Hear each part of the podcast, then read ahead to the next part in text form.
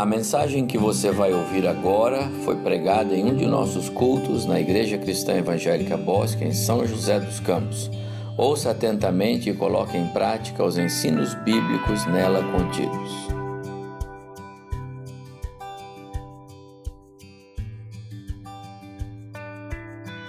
Sempre, sempre num contexto de graça e num contexto de amor. Então, guarde isso aí na sua cabeça porque isso é importante. Eu quero começar com alguns pensamentos iniciais que às vezes confundem a gente, para a gente já desmistificar isso. Dom é presente, mas não é recompensa.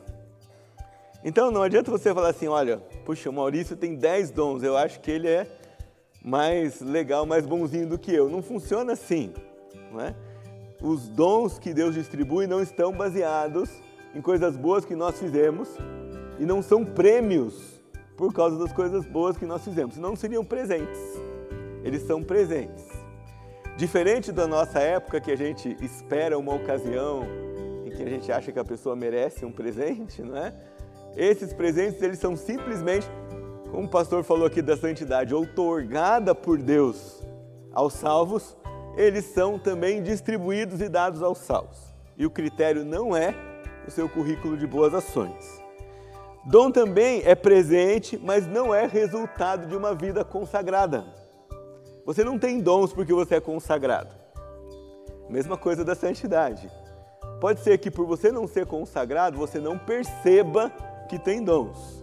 E porque você não é consagrado, você não desfruta da bênção de praticar a santidade que Deus já deu para você. Mas não, não depende disso. Não é porque uma pessoa tem dons que significa que ela tem uma comunhão muito especial com Deus. Quem tem uma comunhão muito especial com Deus produz outra coisa que está em Gálatas capítulo 5, que é o que? O fruto do Espírito. Quem tem comunhão muito especial com Deus possui outras, tem outros frutos que Paulo descreve em Efésios capítulo 5 e 6, depois que ele fala que o crente deve ter cheio do ser cheio do Espírito. Então ele vem, louvem a Deus, sejam submissos uns aos outros, cumpram o seu papel e ele vai trabalhando o que é a ação do Espírito na vida do crente. Mas a palavra dom, é, essa ideia não está ligada nas Escrituras nunca a esse aspecto.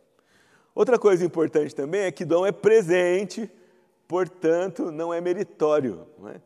não depende nem do que você faz, não é recompensa, e não depende nem do que você é, não é baseado nos seus méritos. Ele é dom ele é presente. Isso é muito importante e explica muita coisa. Né?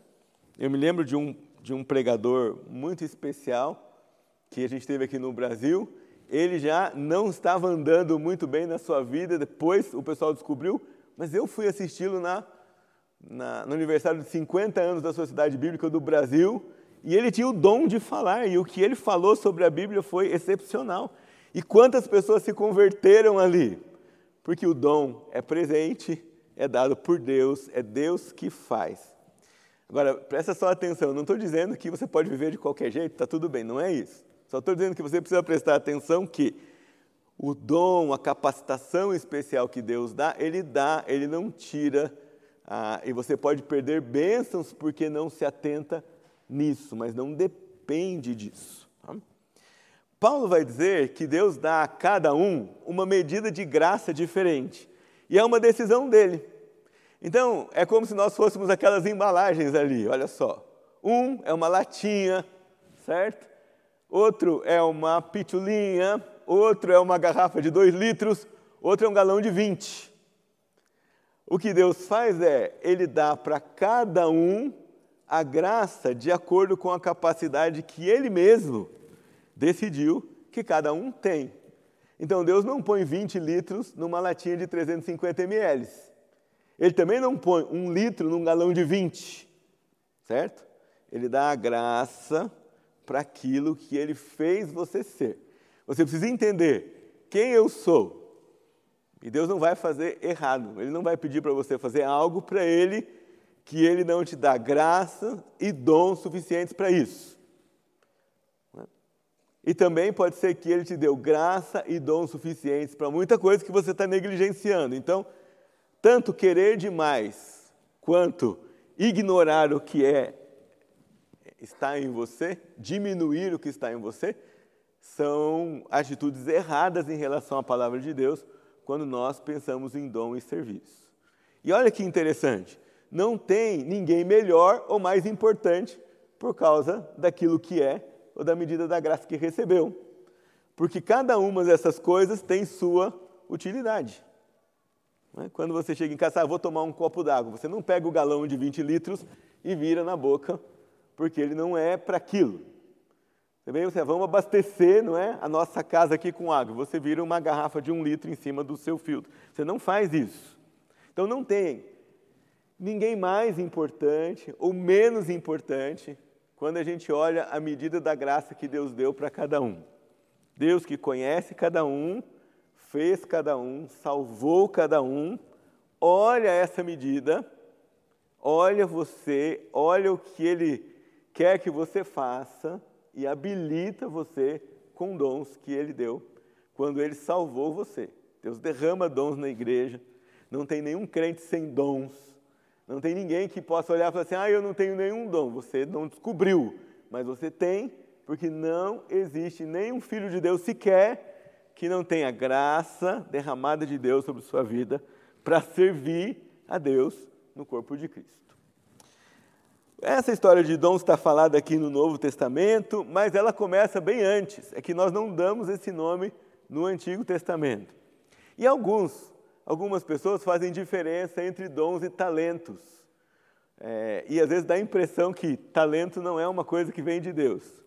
Mas ambas as coisas sejam dons ou sejam talentos, sejam dons espirituais dados a você porque é salvo, ou sejam dons que Deus dá a todo ser humano pela sua imagem e semelhança, pela graça salvadora nos salvos e pela graça comum que atinge a vida tanto de salvos ou não salvos, eles aparecem também na Bíblia. Deixa eu mostrar alguns exemplos para vocês. Olha, Noé não, não frequentou a faculdade de arquitetura, nem de engenharia naval, não estudou matemática, certo? Naquela época dele, mas Deus deu a ele habilidade e inteligência para construir um artefato inédito. Não chovia, não tinha navegação, ele não construiu a arca num porto. E, e pensa como Noé recebeu uma inteligência especial de Deus, porque além de fazer as o artefato da arca, ele tinha que criar ferramentas, não é? Porque muitas coisas que ele ia fazer ali eram novas, era a primeira vez que alguém ia fazer. Deus deu para Noé, não deu o projeto completo, Deus deu as medidas e quantos pavimentos ia ter. Mas durante o desenvolvimento desse projeto, Noé foi exercendo a sabedoria e inteligência de Deus na sua vida e foi criando as maneiras de construir aquela aquele barco imenso e tão inteligentemente arquitetado para executar a obra de salvação da sua família e da humanidade, porque por meio da família de Noé vinha toda a humanidade sendo salva. Nós temos também Bezalel e o talento artístico. O texto de Êxodo fala que o Espírito Santo encheu Bezalel e os seus companheiros e eles foram capacitados a fazer escultura em metais preciosos e a embelezar o templo. Está escondida essa verdade ali, né? Como nas nossas edificações precisa estar o capricho, a beleza, a estética. Deus se preocupou com isso no tabernáculo, com as cores, com a decoração, com as figuras, e Bezalel recebe isso. Nunca me esqueço que um congresso nosso em João Pessoa, da editora em João Pessoa, Pastor João Arantes dava um seminário e ele falava sobre dons e ele falava sobre Bezalel. Vocês não acreditam que ele chegou a dizer na na palavra dele que era um bom nome para um filho. E quatro anos depois, quando nós voltamos lá, tinha nascido um Bezalel mesmo. Né?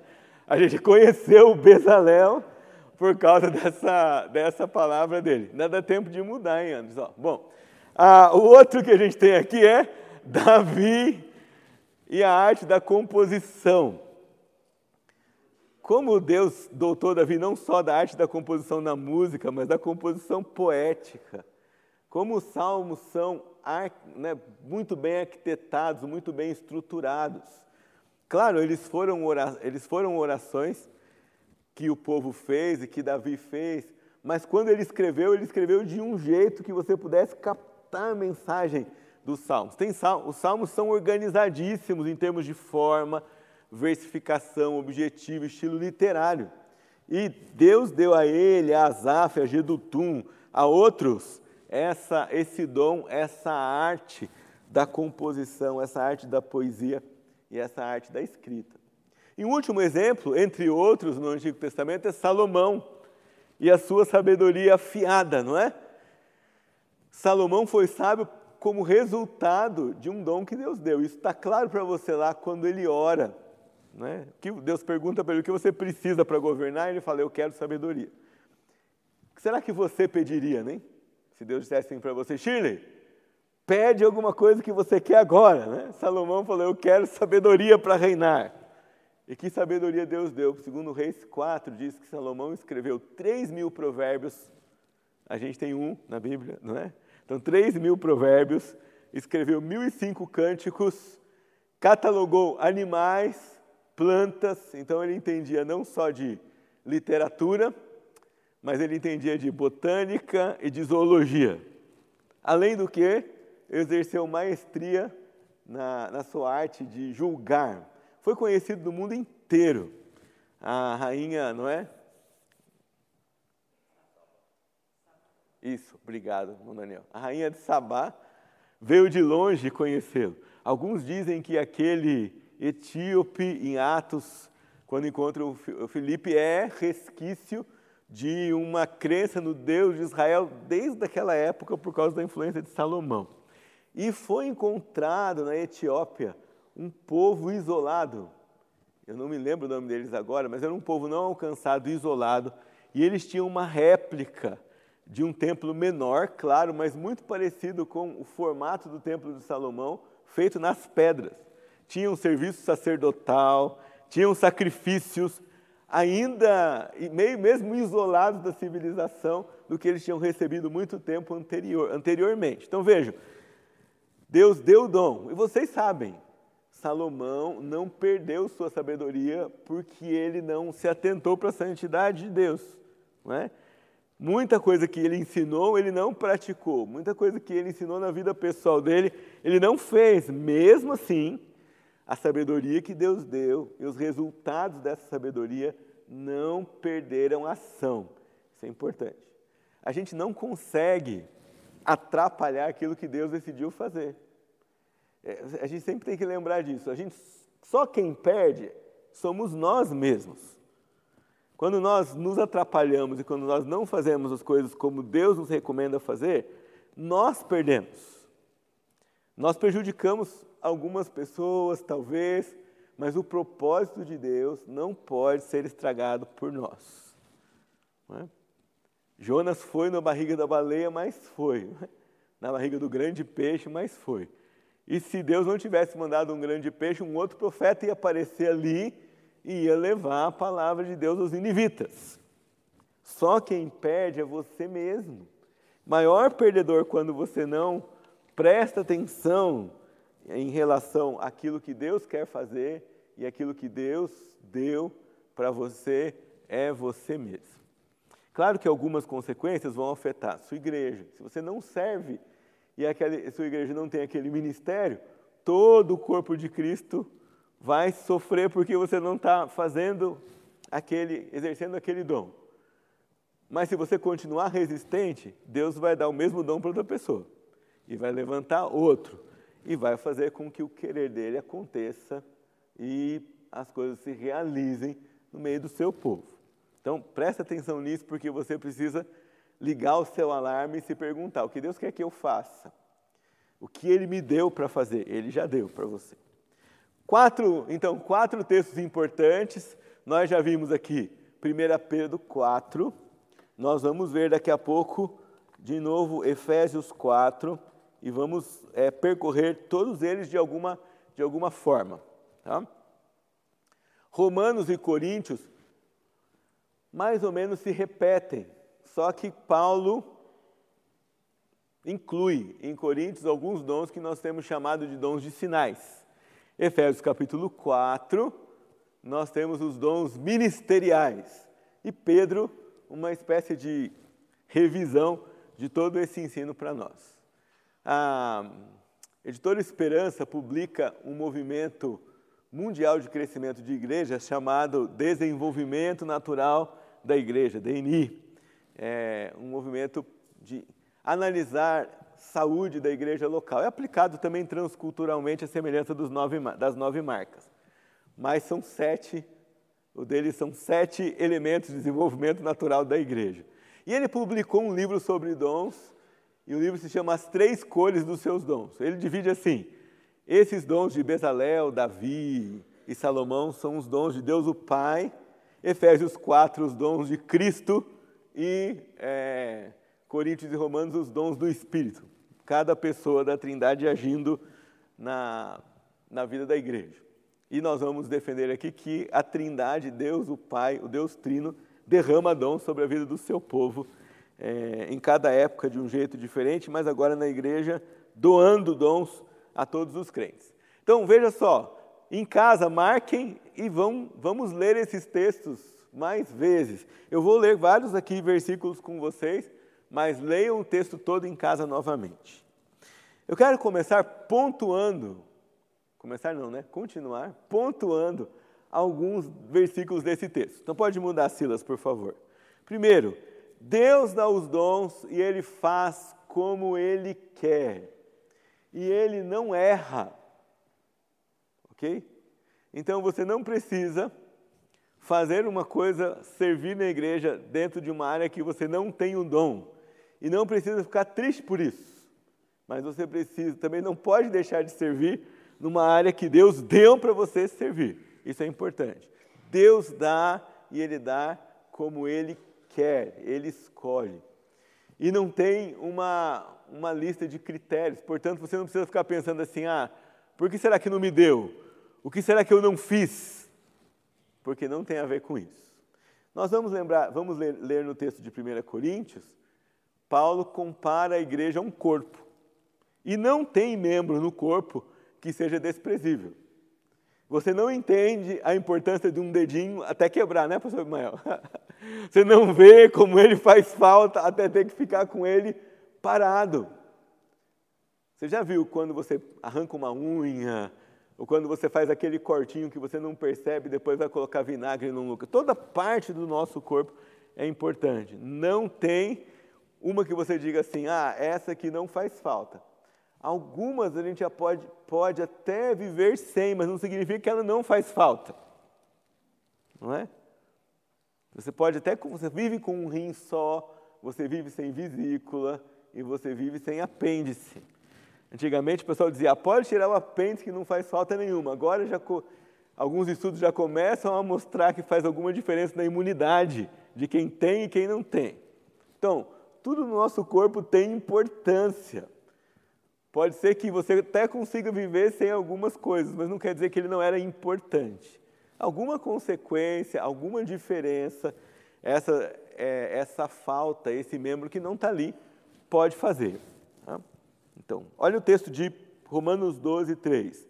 Porque pela graça que me foi dada, digo entre vós, digo a cada um dentre vós, que não pense de si mesmo além do que convém, Antes pense com moderação, e aí vem a fase chave, segundo a medida da fé que Deus repartiu a cada um. Também não tem aqui, é, no outro texto, Paulo fala também para não que cada um não pense a quem de si mesmo. Nenhuma das duas posturas é sadia. Nem pensar além e nem pensar a quem, confundindo essa história de pensar a quem com humildade, né? ah, eu sou simples assim mesmo e eu não tenho nenhum dom. É, é o pecado do orgulho no inverso. É engraçado isso, mas é verdade. O orgulho se manifesta na nossa vida de duas formas: ou fazendo a gente pensar mais do que nós devíamos sobre nós mesmos, ou fazendo a gente se rebaixar e pensar menos daquilo que Deus nos deu e nos fez. Então, cuidado com isso para você não, não perder a visão que Deus pode dar para você de si mesmo equilibrada e exatamente como tem que ser. Veja que interessante isso. Para você saber quem você é e o que Deus chamou para você, você não olha para os lados.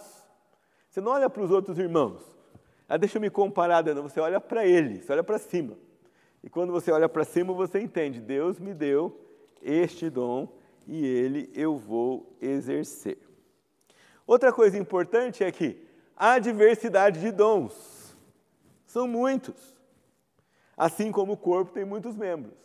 Já pensou se você não tivesse mãos, tivesse só pés? no lugar do pé tivesse outra mão, não é?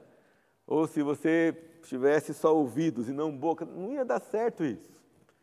Paulo vai dizer isso, assim como o corpo é um e tem muitos membros, e todos os membros, sendo muitos, constituem um só corpo, assim também com respeito a Cristo. Essa figura do corpo vai dar para você a pista de como essa diversidade de dons precisa se comportar. Se você é mão, a mão existe para servir todo o resto do corpo. Se você é ouvido, o ouvido existe para servir todo o resto do corpo. Se você é boca, a boca existe para servir todo o resto do corpo. É, é, essa insistência que Paulo faz aqui é muito importante. Os membros são muitos, mas o corpo é um. É só você imaginar o seu corpo. Você já imaginou se sua perna direita quer ir para a esquerda e sua perna esquerda para ir para a direita? O que, que vai acontecer? Você vai cair.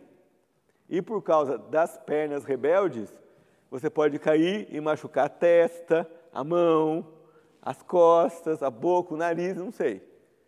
Certo? Porque os dons são muitos, mas o corpo é um.